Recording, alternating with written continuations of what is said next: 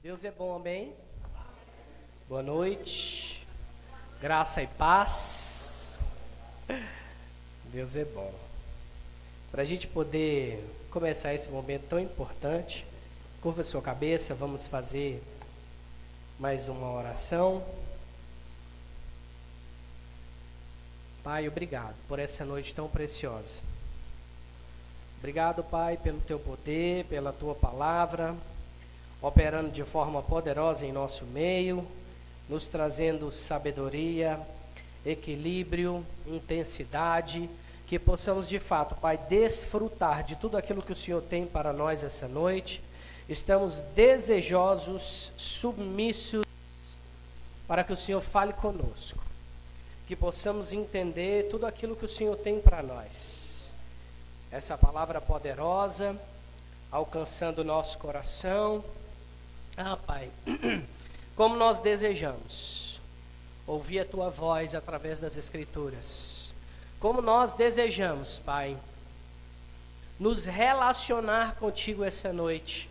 Não somente nessa noite, mas nós cremos em uma noite de aprendizado sobre o Senhor, sobre a tua palavra. Então, flua através da minha vida para alcançar o teu povo e que eu possa fazer não conforme eu desejo, mas como convém o Espírito Santo. Então, abra a porta da palavra para que eu possa pregar e que cada um aqui seja comparado a uma terra fértil, onde essa semente que é a palavra cai e produz a cem por um.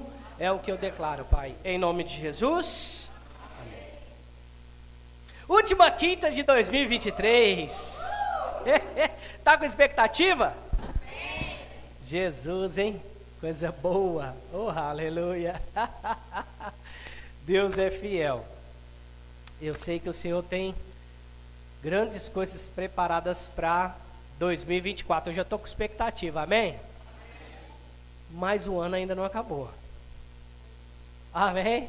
Isso quer dizer que aquilo que Deus tem preparado para você, ainda esses dias, está para acontecer. Amém? Oh, aleluia. Bom, quero falar hoje, né? O nosso tema é propósito, último tema, né? A última quinta como propósito. E eu quero já falar sobre um tema é, hoje, que é o temor do Senhor. Amém? É, o princípio da sabedoria é o temor do Senhor, mas não é um temor onde há medo, mas é um temor onde há consideração, respeito, amor, reverência. É esse tipo de temor. Quando nós guardamos o nosso coração, reverenciando a Deus, Criador de todas as coisas. Amém? Mas antes de começar a falar, eu queria só falar sobre um assunto. Você poderia pegar um envelope de gratidão para mim, por favor? Tá, coloquei ele ali atrás do Sam. Ah, se você quiser pegar, deixar, pode pegar os outros. Que aí eu vou falar aqui e quem quiser pegar. Isso. Muito obrigado, Itamar. Gente, todo ano nós temos o hábito, e eu considero um bom hábito, amém? Que é, é aqui no Verbo da Vida nós não fazemos ofertas de sacrifício mas nós fazemos uma oferta de gratidão no final do ano. Especificamente no nosso culto da virada.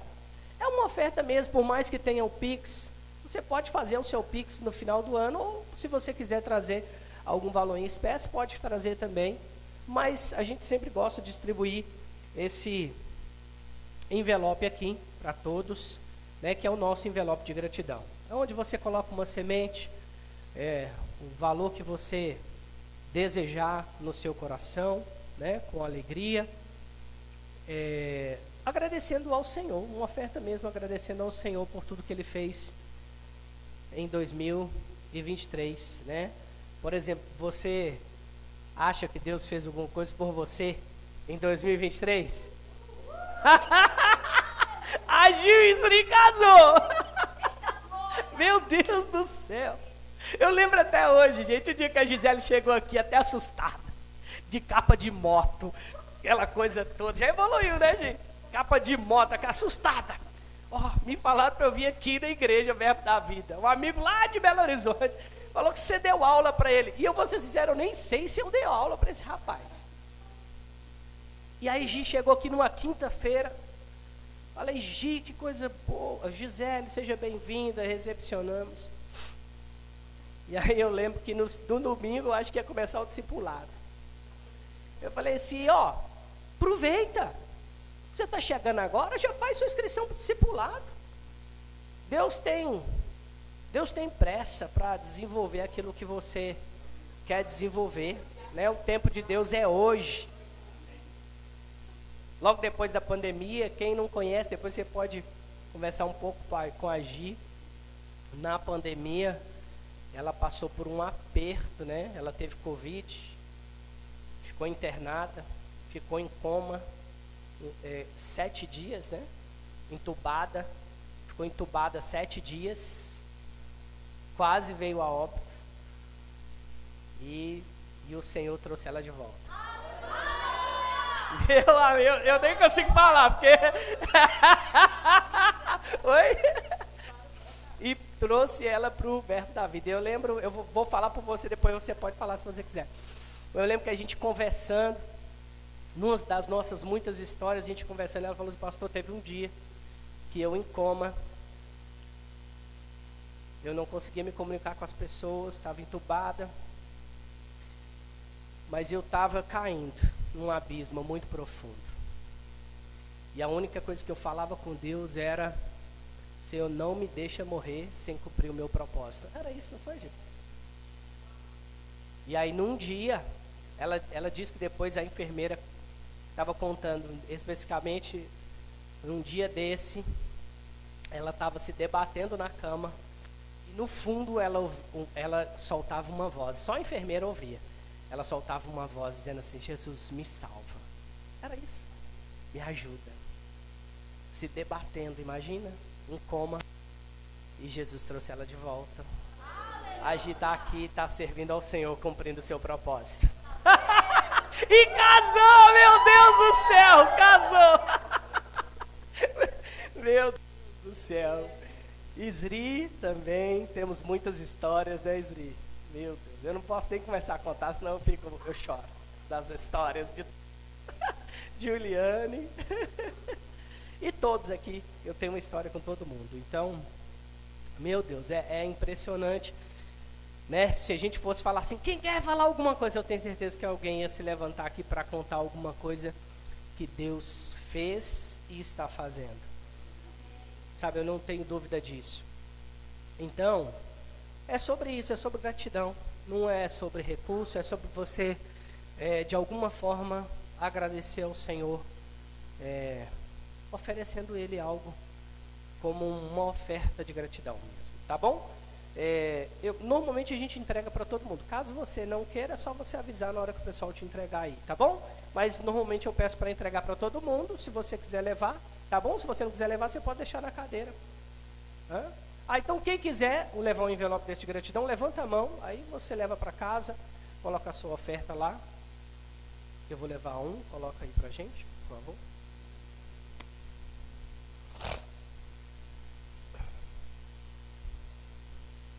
Aleluia.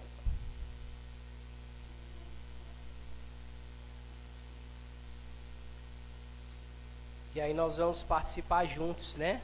No nosso culto da virada, fazer a nossa oferta de gratidão. Quantas inscrições? 74. Já temos 74 inscrições. Gente, eu nunca vi tanto menino. Meu Deus do céu, tá 40% do público tem de criança. Já chegou nos 30? Ô igreja que tem menino, viu? Glória a Deus por isso, a igreja fértil. Hã? Tem mais para vir? Meu Deus do céu, tá massa. Vai trazer uma turma lá de Capim Branco. Amém! mais famílias, né? Aleluia. Então vamos, terminou certinho? Então vamos para o nosso tema. Abre comigo. Primeiro eu quero falar um texto que fala sobre a grandeza de Deus. Isaías capítulo 40, versículo 12. Eu quero ler do 12 ao 15, se você puder, abra aí comigo. Vou ler na versão da Bíblia Viva. Eu tenho gostado dessa versão, ela fica bem clara. Eu leio várias, várias versões, a minha Bíblia mesmo é NVI. Eu tenho essa Bíblia aqui que ela é muito legal, que ela é cronológica.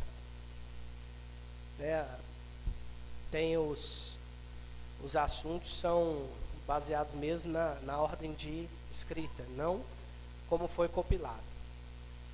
É, e é NVI, mas eu uso outras aqui eletrônicas. Isaías capítulo 40, versículo 12, vou, ver, vou ler do 12 ao 15. Deixa eu colocar aqui, peraí. Isaías 40, versículo 12. Ó, do 12 ao 15. Diz assim: Quem mais poderia ter na concha das suas mãos os mares e os oceanos? Quem mais seria capaz de medir, palmo a palmo, o céu tão imenso? Quem poderia medir o peso da terra, de cada montanha e de cada morro? Quem poderia orientar o Espírito do Senhor? Quem poderia ensinar alguma coisa ou dar conselhos a ele? Quem acaso, por acaso, alguma vez ele precisou de conselhos? Será que houve alguém para ensinar a ele o certo e o direito? É claro que não. As nações da terra não são nada comparadas a ele não passam de uma pequena gota d'água num balde, de um grãozinho de pó numa balança. Ele levanta as ilhas como se fossem ciscos. Verso 16: Mesmo que fosse usado toda a madeira das florestas do Líbano para queimar todos os seus para queimar todos os seus animais, isto não daria um sacrifício capaz de honrar ao Senhor. Para ele, as nações são como nada, são menos do que nada, são um grande vazio. Vou só até aqui. Ele fala um pouco sobre essa grandeza de Deus e algumas repreensões. Como Deus é grande. Sabe, irmãos, esses dias eu estava ouvindo, eu não vou conseguir explicar como ele explicou, mas eu estava ouvindo o ministro John Bevere, né, o John Biviri, e ele falando, sabe, sobre a grandeza de Deus. E assim, é difícil mensurar o quanto nosso Deus é grande.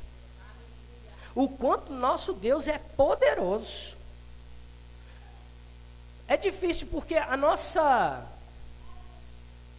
a nossa mente humana e limitada não consegue entender. Porque quando nós pensamos, Isaías está falando da grandeza de Deus, que ele mediu palmo a palmo as terras e que ele mediu todos os oceanos, assim, ó, na palma da mão, na concha da mão. Agora veja, pensa comigo. Como, como mensurar esse Deus? Eu estava ouvindo John Bevere falando sobre isso e ele falando assim: olha, sabe aquela estrela que a gente vê o brilho dela, aquela, aquela, que, aquela que aparece mais cedo, que tem um brilho ali um pouco mais intenso, a que está mais perto da Terra. Aquela estrela ali é como se o brilho dela tivesse começado lá na época de Abraão e, e e chegado aqui hoje. Isso na velocidade da luz. Então, assim, é, eu não sei você, mas às vezes buga a minha mente pensar sobre isso. Que está tudo muito bem organizado no nosso sistema, na nossa constelação, que está tudo no lugar certo, que a atmosfera está exatamente, milimetricamente pensada para que nós pudéssemos habitar aqui. Que os mares não inundam a terra por causa da posição da lua e das. Sabe, irmãos, é, é uma loucura você mensurar tudo isso e falar assim: foi Deus que criou todas as coisas. Nós estamos em uma pequena galáxia que tem bilhões de outras galáxias. E a NASA, eu gosto dessas notícias, né? Tem ficado, tem bugado nesses dias, né? Porque eles têm um telescópio Hubble, eu acho que é isso mesmo. Eles um telescópio bilionário, tecnológico que foi lançado para o espaço para fotografar o universo. E eles começaram a descobrir coisas. Por exemplo, eles mensuraram o tempo do planeta Terra mas agora baseado em novas fotografias de outros, outras constelações, outros planetas, eles começaram a questionar o tempo, a história, porque eles começaram a pensar: como assim? Que isso está lá mais tempo do que o nosso planeta, sabe, irmãos? Eles começaram a bugar, porque começaram a ver o que era difícil de se ver e que o nosso Pai criou. O nosso Deus criou.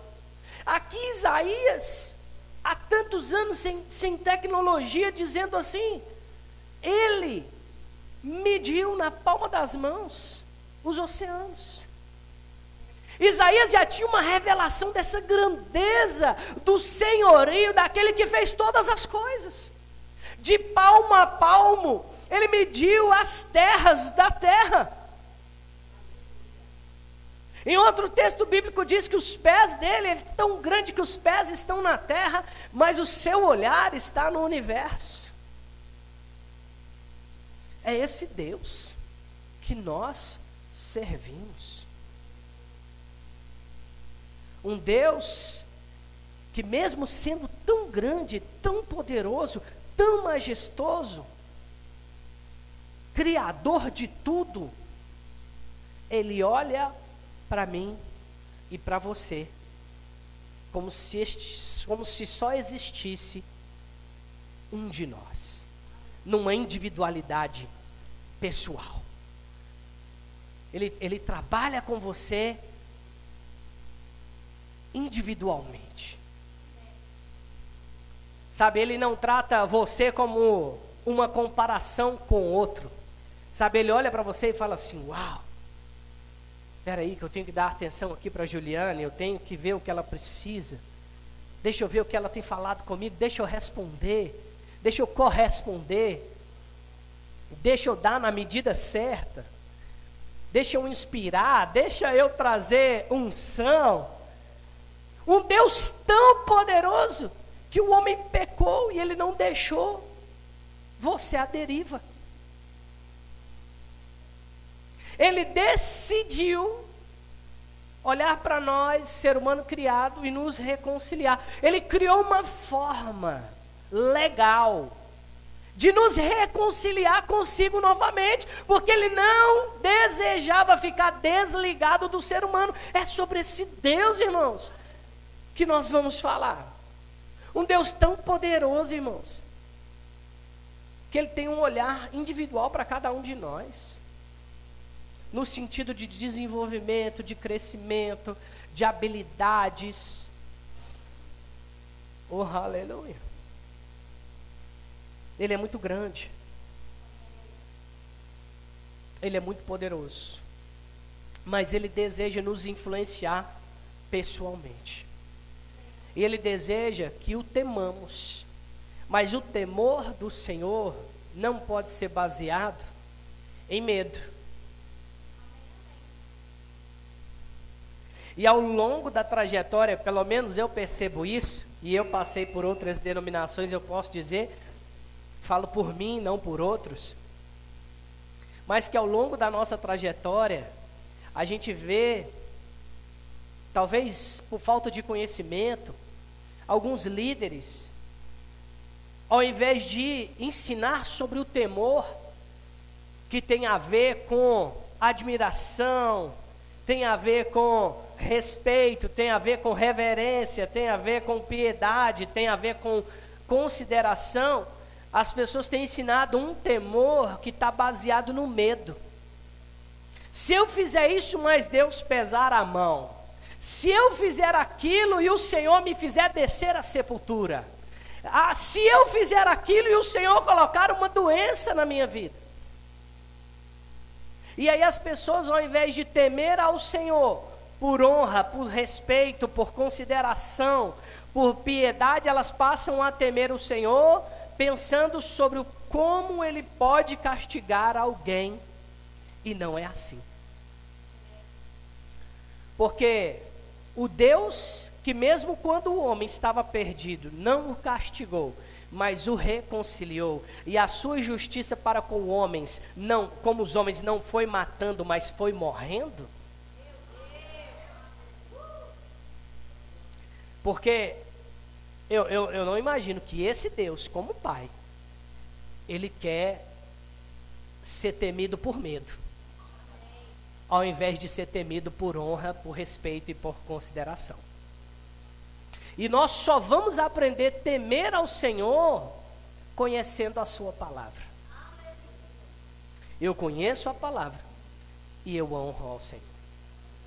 Eu conheço a palavra e eu entendo as áreas das quais eu preciso mudar para que eu não sofra a consequência. Porque o que me faz cair em alguma situação ruim não é Deus que promove, é a desobediência. Quando eu não considero o que a palavra disse e eu faço o que eu quero, eu estou dizendo que eu assumo a responsabilidade. Entendeu? Essa é a grande questão. Só que quando eu decido fazer o que eu quero e assumo a responsabilidade, quando acontece algo ruim, algumas pessoas costumam dizer que o problema não é elas, que foi Deus que promoveu aquela situação. Quando na verdade eu que me coloquei naquela situação ruim, constrangedora, difícil, delicada. Muitos casamentos que acabam, não aqui em Pedro Leopoldo, aqui não vai acontecer isso. Os casamentos vão avançar, vão crescer, vão prosperar cada vez mais, amém? Mas tem muita gente que quando o casamento dá errado, ah, não, eu acho que foi de Deus, né? Deus permitiu. É, foi Deus que permitiu, é, é a permissão de Deus, foi Deus que permitiu. Não, irmãos. Infelizmente, a gente toma algumas decisões que comprometem o meu lar, que comprometem o meu relacionamento conjugal, que comprometem o meu trabalho, que comprometem as minhas finanças. Existem alguns investimentos errados que comprometem as finanças das pessoas. Existem decisões erradas que comprometem alguma área da sua vida. Agora, talvez foi só por falta de não ouvir o que a palavra fala e seguir o que a Bíblia diz. Quer um conselho melhor do que o que a palavra fala a seu respeito? Eu, particularmente, mesmo que eu tenha bons conselheiros, e eu considero a minha esposa uma ótima conselheira. Então, todas as vezes que eu converso com ela, ela me dá um conselho. Eu ouço o seu conselho e eu ouço a palavra. Eu ouço o conselho da minha diretoria e eu ouço o que está na palavra. Então, quais são as minhas considerações? Se os meus conselhos estão, se os conselhos que eu estou recebendo estão tá baseados no que a palavra fala, tá maravilhoso. Agora, se tiver algo divergente e a palavra está me dando outra direção, eu prefiro ficar com o que a palavra fala. Porque Deus é mais sábio do que a sabedoria humana. Amém? Aleluia. Então abre comigo agora a sua Bíblia Lá em Eclesiastes, capítulo 7, versículo 8. E depois nós vamos entrar em Provérbios.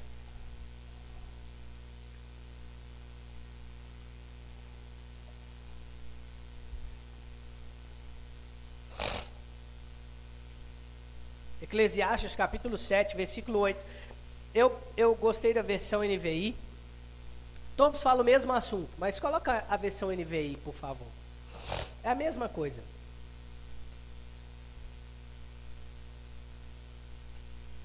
Isso. O texto diz assim: Eclesiastes, capítulo 7, versículo 8, na versão, nova versão internacional. O fim das coisas é melhor que o seu início. E o paciente é melhor que o orgulhoso. Não pode voltar, Sam, só até aqui, só esse. Então, o fim das coisas é melhor do que o seu início. Aí eu colhi aqui um comentário um comentário bíblico do dicionário Champlain. Diz assim: O autor sacro já nos havia dito que o dia da morte é melhor que o nascimento. Você já parou para pensar que chega um, um nível de entendimento, de maturidade?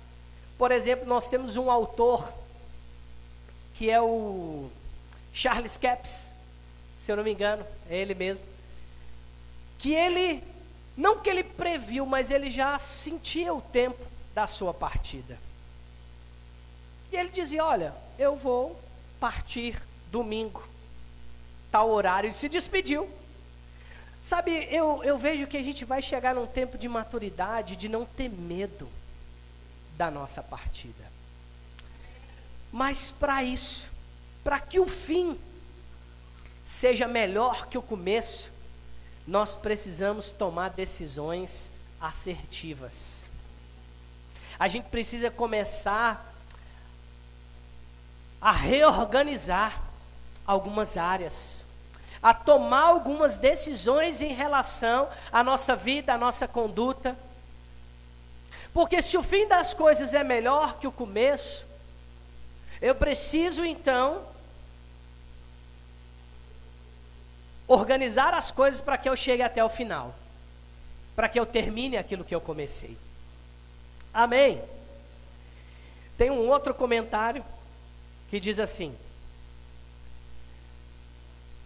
Zélia Gattai, a esposa de Jorge Amado, afirmou que a coisa mais, a coisa que mais a deixava é, descansada no mundo era entregar um livro terminado ao editor. Sabe que às vezes a gente começa a fazer algumas coisas muito empolgados.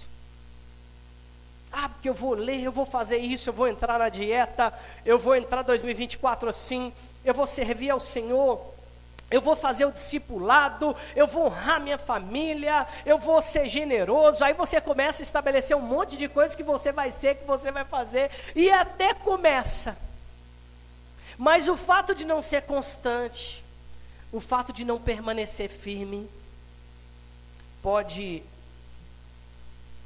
O terminar pode ser inferior a como você começou.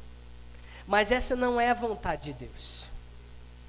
A vontade de Deus é que você comece e termine.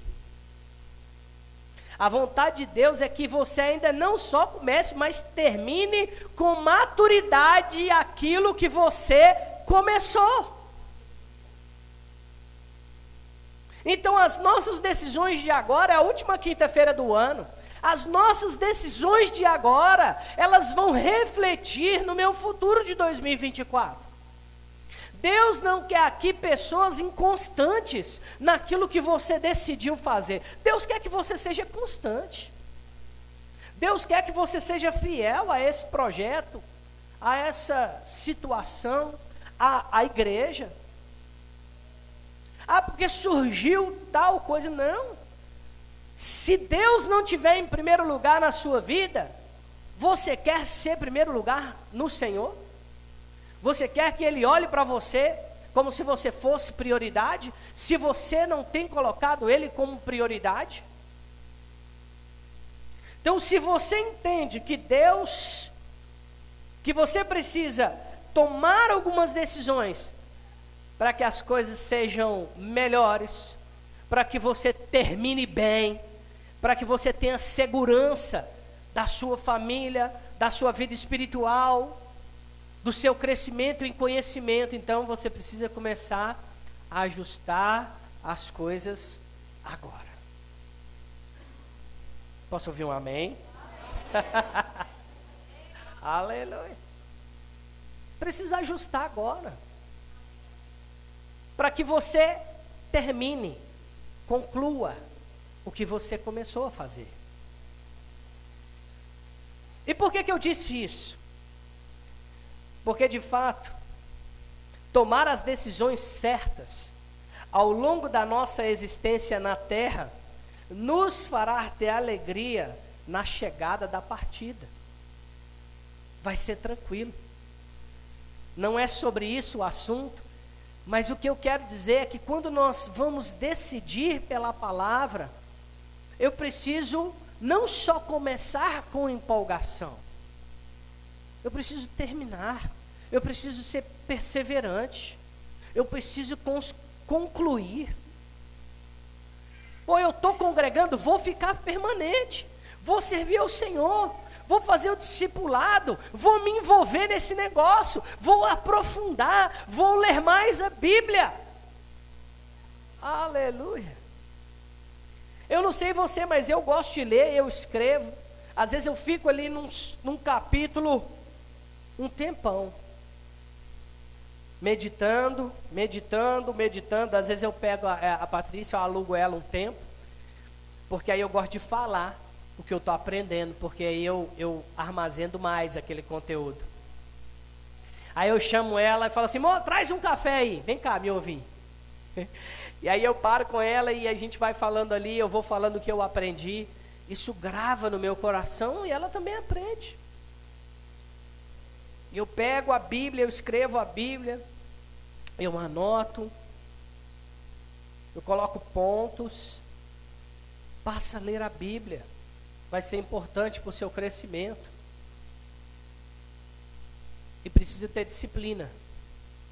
Você só tem disciplina se você tiver propósito. O propósito vai te fazer ter disciplina.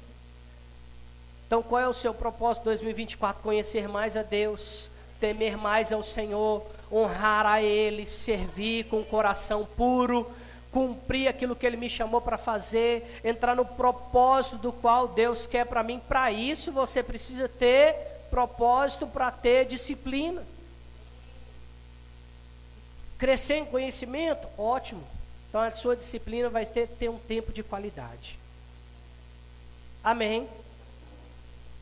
Aleluia. Abre a sua Bíblia lá então em Provérbios capítulo 1. Quero ler alguns textos com você. Depois você pode ler o capítulo completo. Eu te sugiro ler o capítulo completo. Não vai dar para ler tudo. Provérbios capítulo 1, versículo 7. Na versão Almeida revisada e atualizada.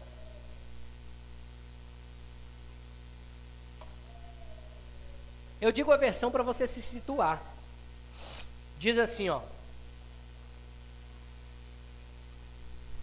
Ó, o temor do Senhor é o princípio, o princípio do saber. Mas os loucos desprezam a sabedoria e o ensino. Tem uma versão aqui também, ó, NVI, que diz assim: O temor do Senhor é o princípio do conhecimento, mas os insensatos desprezam a sabedoria e a disciplina. Ou seja, é insensatez, é loucura desprezar o conhecimento que vem de Deus. Uma vez eu estava conversando com uma pessoa, e aí a gente falando um pouco sobre a palavra, e essa pessoa ela soltou uma frase assim. Ela disse: "Ó, mas então, eu gosto muito do conhecimento, Porque eu acho que o conhecimento transforma. Não somente o conhecimento da palavra, mas o conhecimento das coisas, né? O ensino no âmbito geral. Eu disse, eu concordo e discordo. Eu concordo que o saber é importante das faculdades naturais. Mas o conhecimento que a Bíblia fala, João 8, capítulo 32, não é um conhecimento do saber humano. É um conhecimento bíblico e espiritual. É um conhecimento que é você adquire por meio das escrituras e ele dentro de você se torna espiritual. Isso é rema. Na verdade, existem duas palavras gregas que, de, que descrevem a palavra e o poder da palavra. A palavra escrita é logos. A palavra escrita é logos. A palavra falada é rema. Mas a palavra escrita só foi escrita porque foi falada. Então, logos é rema e rema é logos. Então, rema de Deus é a palavra falada, a palavra de Deus falada de dentro de alguém. É a palavra que sai com poder. Amém? Então, ele está dizendo sobre um conhecimento, ó, o temor do Senhor é o princípio, é o início, é o básico.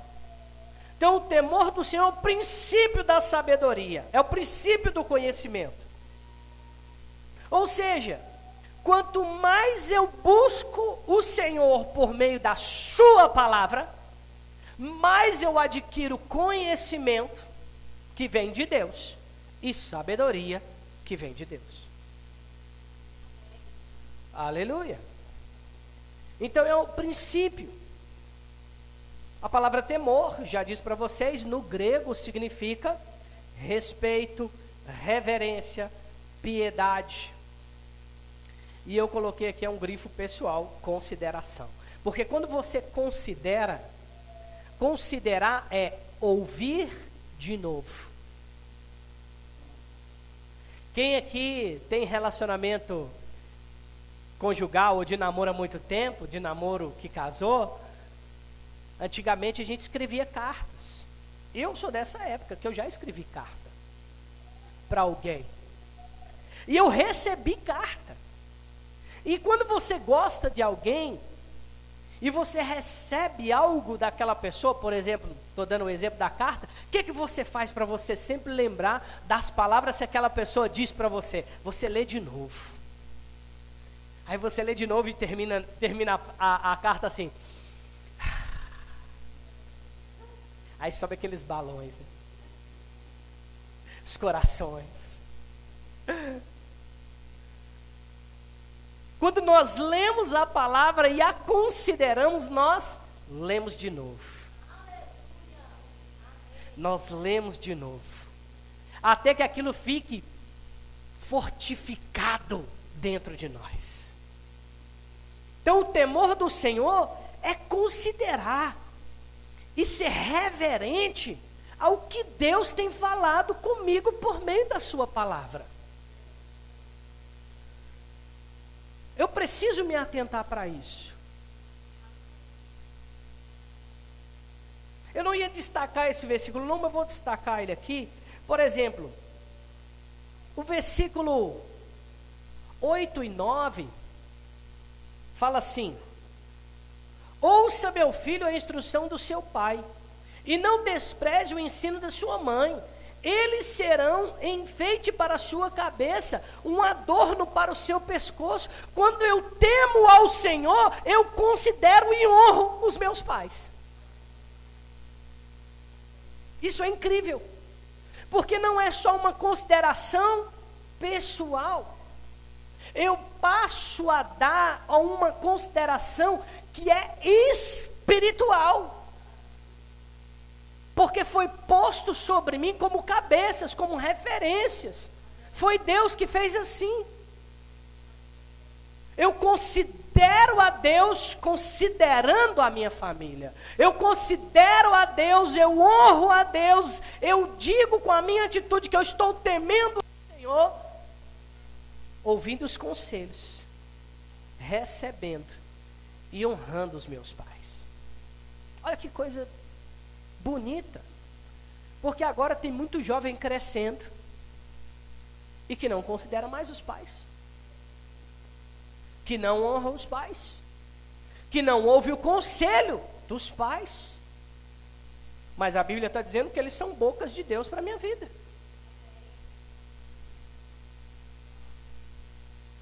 Eles são bênção para você. E isso é temer ao Senhor, é considerar o Senhor. Eu anotei quatro pontos aqui, mas é só para se você quiser anotar uma frase. Primeiro é a sabedoria, a disciplina e o conhecimento promovem o temor do Senhor.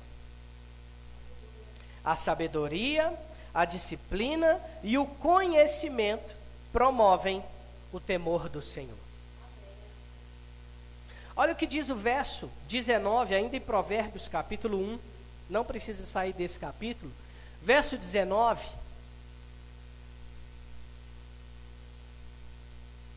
Diz assim: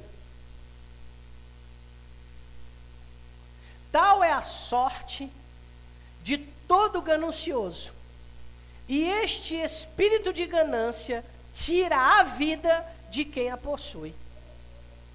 Isso é muito forte. Na verdade, esse, esse, esse versículo é o resultado de um assunto que começa no versículo 10, onde o, o versículo diz assim: Meu filho, se os maus tentarem seduzi-lo, não ceda. E mal aqui é mal com U, que é o contrário de bom. São pessoas ruins. Então, se pessoas ruins tentarem seduzir você para um lugar ruim, para fazer algo que não é bom, algo que não agrada a Deus, o texto está dizendo: não ceda. Não ceda a esses relacionamentos. Por quê? Porque o texto vai discorrer aqui falando sobre morte, sobre roubo, sobre circunstâncias que podem levar você a um lugar onde tudo que você deseja é, é um um bem pessoal, é um ganho pessoal, é um ganho para si. E ele fala assim: quer ver? No verso 16, a partir do verso 16, aqui na minha Bíblia está na versão NVI, diz assim: Pois os pés deles correm para fazer o mal, estão sempre prontos para derramar sangue. Assim como é inútil estender a rede se as aves, as, se as aves os, o observam, também esses homens não percebem que fazem tocaia contra a própria vida, armam emboscadas contra eles mesmos. Tal é o caminho de todos os gananciosos. Quem assim procede, a si mesmo se destrói. O segundo, a segunda frase, ou o segundo ponto é: não ceda para o mal. E logo em seguida, o terceiro, não seja ganancioso, porque isso pode destruí-lo. Honrar o Senhor é entender que isso não pode me seduzir. Ou o cuidado que eu tenho que ter para isso não me seduzir. Para uma companhia, para uma associação, para alguém, alguma coisa. Então, se algo está tentando seduzir você, foge. Eu ouvi uma frase, acho que foi o pastor Gleice que me disse, que eu fiquei pensativo e achei muito interessante. A única luta que você, que você vence fugindo é contra o pecado. Acho que foi isso mesmo a frase que ele disse. A única luta que você vence fugindo é contra o pecado. Então, se alguma coisa está tentando assediar você, e cada um tem uma área de assédio específico, foge. Foge. O que está assediando você para cair em uma área ruim? Música, amizade, relacionamento, negócios, dinheiro. Fuja, não se associe. Temer ao Senhor é entender que esses princípios são necessários para a minha vida, para que eu permaneça no lugar certo, abençoado por Deus. Amém. Versículo 23. Vai lá para o versículo 23. Versículo 23 diz assim: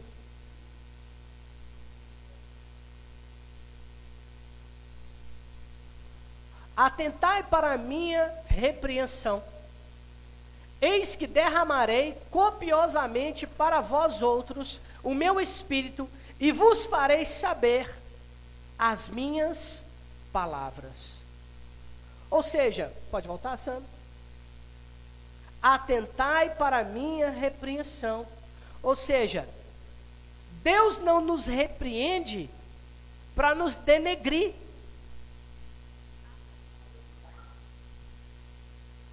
Então a palavra de Deus, por exemplo, quando você está aqui ouvindo a palavra, a palavra vem de encontro. Te confrontando, confrontando em alguma área, não é para te denegrir, não é para te humilhar. A humilhação bíblica é diferente da humilhação humana que a gente conhece. Porque quando alguém tenta humilhar o outro, na vida comum, é como se, se quisesse rebaixar aquela pessoa. Mas, biblicamente, a humilhação não tem a ver com rebaixar, tem a ver com impulsionar. Eu corrijo, eu repreendo, eu pontuo, não para te ver retroceder, mas para te ver avançar. Então, quando você ouve uma palavra e essa palavra te confronta, não quer dizer que o pastor está aqui pregando a sua história. Não quer dizer que o pastor está aqui te corrigindo no púlpito. Não. O pastor está aqui falando a palavra para que você entenda as áreas das quais você precisa mudar, aos olhos da, da Bíblia. Então, a repreensão, atentar para a repreensão, e eis que derramarei copiosamente para vós outros o meu espírito e vos farei saber as minhas palavras. Ou seja, vai vir sabedoria, vai vir entendimento. Quando você considera aquilo que você ouve, vindo da parte de Deus, principalmente quando a correção é bíblica. Amém?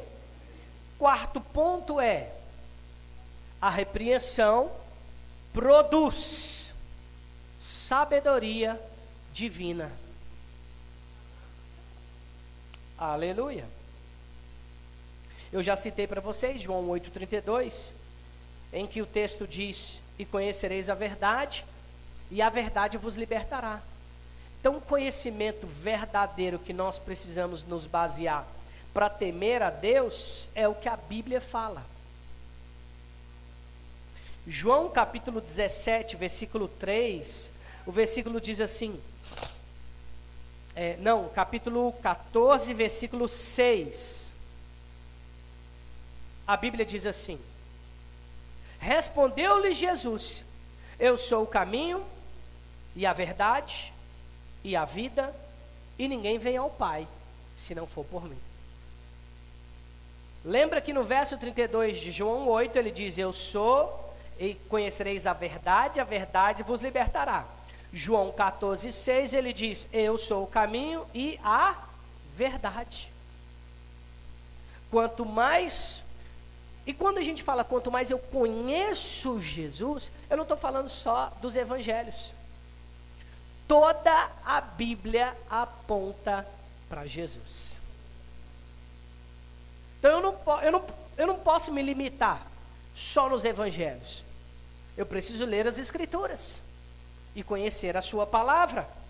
Amém? Aleluia. Lucão, se quiser vir para cá, para a gente finalizar. Olha o que diz em João capítulo 17, versículo 3. Estou te dando combustível. João capítulo 17, versículo 3.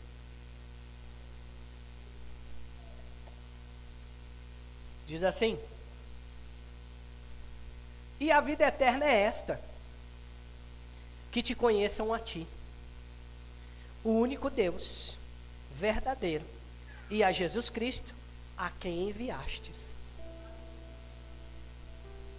O princípio do temor do Senhor é conhecê-lo. Como que nós vamos honrar, considerar, respeitar, temer alguém que eu não conheço? Vou falar uma coisa pessoal minha.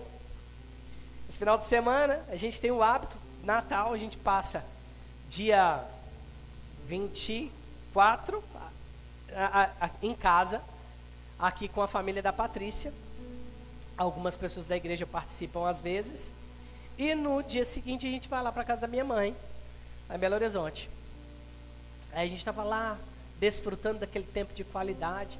E o meu irmão do meio, ele não é convertido. E aí a gente batendo um papo, e eu falando para ele da importância de congregar. Falei, Alexandre, cara, você precisa congregar. Você precisa servir ao Senhor. Você precisa, vai a uma igreja, olha, tem uma igreja Verbo da Vida aqui perto, vai lá no Santa Mônica, vai ser bênção para você. Cara, você vai gostar, ou então vai lá em Pedro Leopoldo, rapaz, pelo menos para você ouvir a palavra. Aí ele disse assim: Mas eu amo Jesus, Jesus está no meu coração. E aí, porque quando a pessoa fala assim, e aí você, você se você não, não souber usar as palavras certas, você se convence de que ela está certa, de que ela ama mesmo. Porque cada um ama na sua individualidade. Mas como é que eu demonstro amor? Aí ele estava lá com a namorada dele. E aí toda hora, antes dessa conversa, toda hora ele olhava para ela e falava assim: Nossa, amor, eu te amo. Ai, eu amo essa menina demais. E eu vi ele mesmo, um bobão assim, olhando assim. Ai, eu... Nossa, às vezes eu vou lá, fico na casa dela, às vezes ela vem fica na minha casa. Aí quando ele soltou essa, eu lembrei disso. Eu falei, como é que você diz que ama Jesus e não tem relacionamento com ele? Porque você está falando agora que ama sua namorada, que gosta de estar na casa dela, que gosta de ouvir ela. Você está igual um bobão, cara. E aí você está dizendo que ama Jesus. Aí eu peguei ele nisso, que ele ficou sem palavras. Eu falei, você está falando que você ama Jesus. Mas você não tem nenhum relacionamento com ele. Não adianta a gente falar isso só da boca para fora. Existe um relacionamento que Deus quer que você tenha. É um fato. Eu não me relaciono com alguém que eu não estou próximo, que eu não conheço, que eu não sei quem é. Então, o princípio do temor do Senhor é conhecer. E a vida é, eterna é esta: conhecer Jesus. Conhecer a Deus. Eu conheço, eu conheço Jesus, eu ando com ele quando eu conheço a sua palavra. Não tem como, é um fato. Eu não conheço Jesus se eu não conheço as Escrituras. Eu posso até dizer, eu tenho Deus, eu gosto de Deus, eu amo Deus. Você pode dizer o que você quiser, mas se você com a sua atitude não demonstra isso, são só palavras ao vento.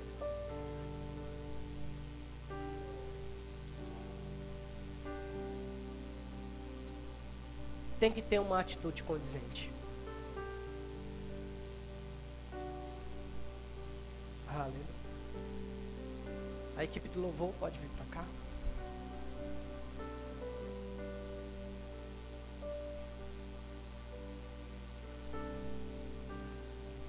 Provérbios capítulo 1, versículo 28, do 28 ao 30. Deus não responde quem não obedece à sua palavra. Vamos ler. Então me invocareis, mas eu não responderei. Procurar-me-ão, porém não me hão de achar. Porquanto aborreceram o conhecimento e não preferiram o temor do Senhor. Não quiseram o meu conselho. Olha que interessante o, o, o contraste. A, a relação que ele faz. Volta o versículo, por favor. Porquanto aborreceram o conhecimento e não preferiram o temor do Senhor. Eu não busquei o Senhor, eu não busquei o conhecimento, eu não busquei a palavra, eu não considerei o que está escrito como conhecimento de Deus. Aí está dizendo, então, por que você não fez isso?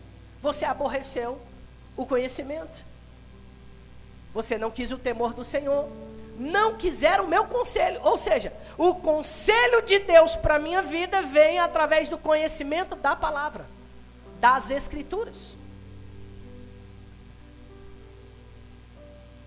Portanto, comerão do fruto do seu procedimento, e dos seus próprios conselhos se fartarão.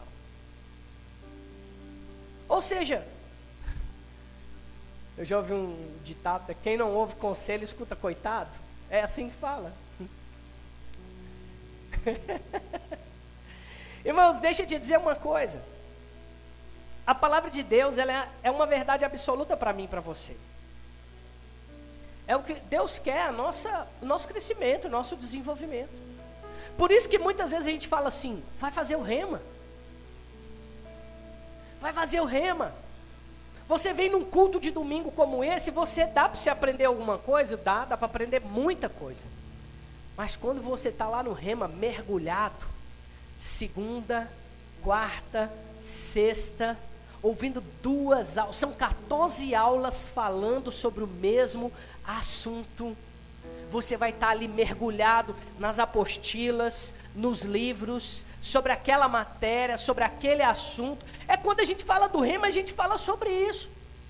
O conselho aqui sobre o rema, toda vez que a gente fala assim, vai para o rema, vai estudar no rema, não é porque a gente quer que a gente quer estar tá isento do ensino, não é isso. É porque um culto quinta e um culto domingo, você pode vir nos dois, que é pouco, para você expandir o seu conhecimento da palavra. É pouco. É pouco. Você pode ter mais se você quiser. Aleluia. Aleluia. Verso 31 diz assim: Comerão do fruto da sua conduta e se fartarão das suas próprias maquinações. Eu, tô na, eu acho que eu estou na versão NVI aqui. O 32 diz assim: Pois a inconstância dos inexperientes os matará e a falsa segurança dos tolos os destruirá. Eu fiquei meditando nesse versículo. A inconstância dos inexperientes. Alguém só é inexperiente, claro, muitas vezes porque está começando. Mas você pode ser, está muito tempo congregando, ter muito tempo de conversão e ser inexperiente. Por quê? Porque foi inconstante. O que torna alguém experiente? Se permitir ser experimentado. Quando você se permite ser experimentado, você amadurece. Como é que eu me experimento? Colocando a palavra em prática. Eu me experimento. E aquilo começa a produzir frutos. E aí eu fico mais maduro. E eu fico com mais segurança naquilo que a Bíblia falou a meu respeito. E ele fala: a, inconst a inconstância dos inexperientes o matará, e a falsa segurança dos tolos a destruirá. A nossa segurança não pode estar aqui na terra. A nossa segurança não pode ser a sua capacidade intelectual. Sua segurança não pode ser o que você tem, o que você pode. Sua segurança não pode vir dos seus pais naturais. Sua segurança não pode vir do seu cônjuge, do seu marido, da sua esposa. Sua segurança não pode vir do seu trabalho. Sua segurança não pode vir das suas finanças, nem da sua inteligência. A nossa segurança precisa vir do Senhor. A Bíblia diz que o coração do homem muitas vezes é enganoso, mas a palavra certa vem dos lábios do Senhor. É por isso que Deus não quer que a gente se fixe é, é, colocando nossa segurança nas coisas naturais. O verso 32, o verso 33, ele termina assim: Mas quem me ouvir viverá em segurança, e este estará tranquilo sem temer nenhum mal. Aleluia. Aleluia. Quem me ouvir, quem me temer, quem me considerar, quem me honrar, quem me reverenciar, quem me respeitar, respeitar a minha palavra, quem me ouvir, este estará em segurança, estará tranquilo, sem temer nenhum mal. Dar ouvido à voz do Senhor nos coloca num lugar de segurança. Temer ao Senhor é considerá-lo por meio do ensino das Escrituras e a aplicação dos mesmos e a aplicação do mesmo em minha vida. Ou seja, eu coloco esses princípios, eu honro ao Senhor, eu busco conhecimento, eu sou cheio de sabedoria, eu temo ao Senhor, eu honro ao Senhor e eu vivo numa segurança que não é uma segurança baseada nas minhas mãos, mas é baseada no senhorio daquele que mediu ou que colocou as águas do oceano na palma da mão. A minha segurança vem daquele que, com o palmo da mão, conseguiu medir as terras do planeta. É a segurança daquele que criou todas as coisas. Então, quando eu estou conectado com Deus, com a Sua palavra, quando eu obedeço às Escrituras, quando eu busco conhecimento, Deus me coloca nesse lugar de segurança, de tranquilidade, porque o temor do Senhor me coloca nesse lugar. Você pode ficar de pé no seu lugar?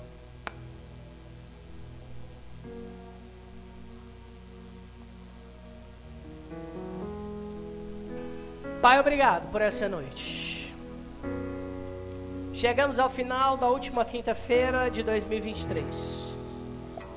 É um marco para um novo tempo. Na quinta-feira da semana que vem, Senhor, nós já estaremos no próximo ano. Mas nós não queremos daqui para frente vivermos de forma ordinária. Queremos viver de forma extraordinária. Queremos cumprir o seu plano, o seu propósito. Queremos, Pai, desfrutar de tudo aquilo que o Senhor já conquistou para nós. Queremos estar no lugar onde temer ao Senhor é sabedoria para as nossas vidas.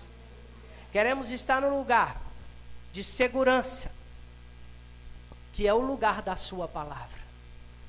Entregamos tudo o que temos em Tuas mãos.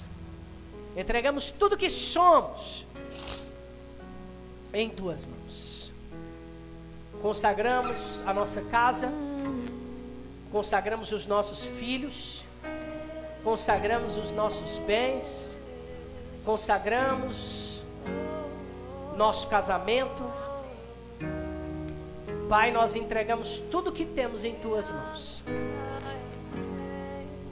Nos conduza para um 2024 de forma sobrenatural, nos dando mais sabedoria, nos dando mais conhecimento nos ensinando sobre o temor do Senhor, nos ensinando a conhecer-te todos os dias. Ah, Pai, nos dirige, nos dirige para esse lugar. Onde seremos assistidos pelo Teu poder, onde seremos assistidos aquele que aferiu todas as coisas do universo na palma da mão. Abençoa cada homem, cada mulher, cada garoto, cada criança, cada jovem, cada menina. Abençoe, Pai. Porque em Cristo nós estamos em triunfo. Nós cremos em dias gloriosos em tua presença. Em dias sobrenaturais. Obrigado, Pai. A tua poderosa mão sobre as nossas vidas. É o que nós declaramos em nome